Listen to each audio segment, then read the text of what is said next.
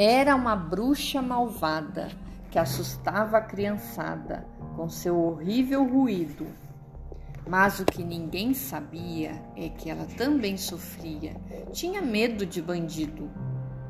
Era um bandido terrível e era muito temível a sua voz de trovão. Mas ele tem um segredo: é que ele também tem medo medo de bicho-papão. O bicho-papão é um chato, faz barulho e espalha fato, amedronta e desacata. Mas na verdade, coitado, ele está muito apurado, pois tem medo de pirata.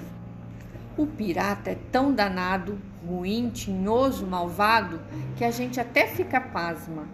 Mas o que é mesmo engraçado é que ele é apavorado de medo de ver fantasma. O fantasma que arrepio, a gente até sente frio com seu jeitão infernal. Mas para dormir ele custa, mexe, remexe, se assusta, tem medo de lobo mau. O lobo mau é um perigo, seja amigo ou inimigo, prega susto volta e meia. Mas ele é um pobre coitado, vive sempre apavorado por monstro de cara feia. E o monstro? Que coisa incrível! Apesar de ser horrível e parecer valentão, não tem nenhuma maldade. Toda a sua ansiedade é de medo do ladrão.